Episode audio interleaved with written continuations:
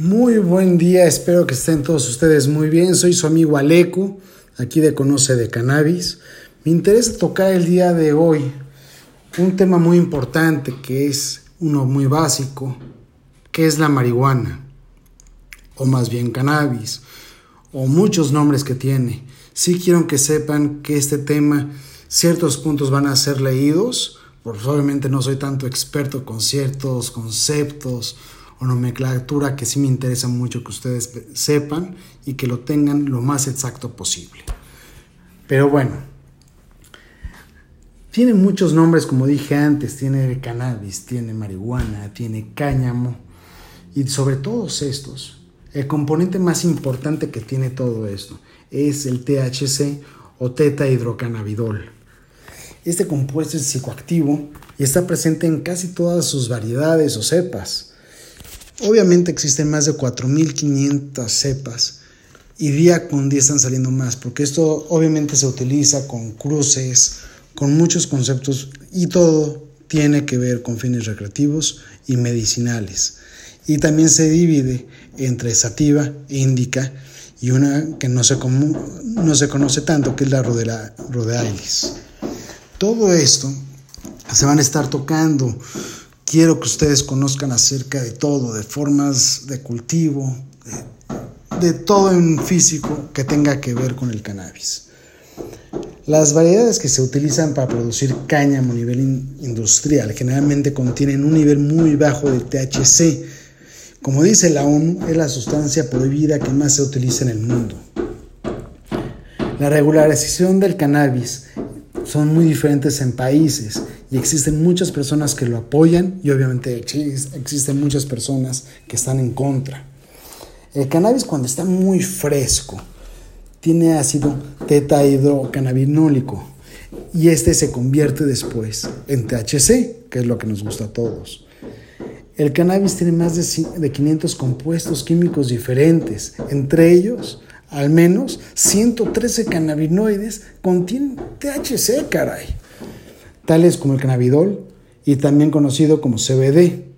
El cannabidol o CBN y tetrahidrobanivarina, disculpen todo esto, pero está muy confuso el nombre, o THCB, que tienen efectos muy distintos a lo que es el THC, pero también actúan en el sistema nervioso.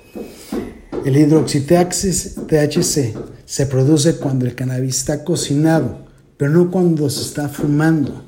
A muchos nos interesa cuando se fuma, a muchos cuando se come, pero cuando se está comiendo, el THC o el mismo cannabis no se activa al menos de que pase una descarbonización. Después tocaré el tema, pero está muy interesante que ustedes conozcan estos temas. El cannabis se utiliza muy a menudo por sus efectos psíquicos y físicos.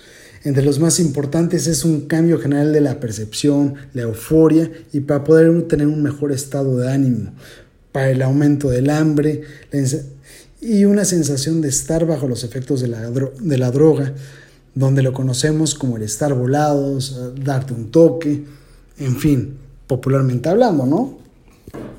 Los efectos muy secundarios, inmediatos, pero solamente cuando estás bajo el efecto, son la pérdida de la memoria a corto plazo, tienes sequedad bucal, te cuesta mucho trabajo moverte, ojos rojos y te puede dar sentimientos de paranoia o de ansiedad. Y los efectos a largo plazo pueden ser la adicción, pero solamente en aproximadamente el 8% de los casos. Disminuye ciertas habilidades cognitivas, solo las que comenzaron desde jóvenes y de forma muy habitual y problemas de comportamientos de niños, donde la mamá consumió la misma marihuana cuando estaba embarazada.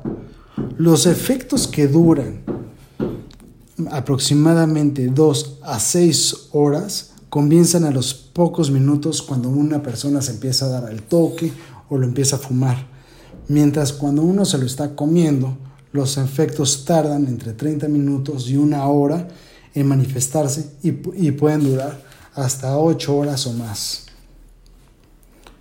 En el 2014, la ONU estimó que cerca del 3% de la población mundial adulta consume marihuana anualmente. Naciones Unidas o la ONU, como lo dije anterior antes, calculó que para el 2014 entre 127 millones y 233 millones de personas pudieron haber consumido esta sustancia en toda su vida, aunque sea legal en muchos países. Y obviamente unos 182 millones de consumidores ya han fumado. En Estados Unidos en el, en el 2016, más del 51% de la población la había consumido en algún momento de su vida, un 12% en el último año y un 7.3% en el último mes. Es demasiado. El uso de la marihuana empezó desde el 2000, desde el año 23 a.C., pero esto es para el próximo episodio. Quédense aquí con nosotros. Eso es Conoce de Cannabis. Soy su amigo Aleco y obviamente gracias por estar aquí.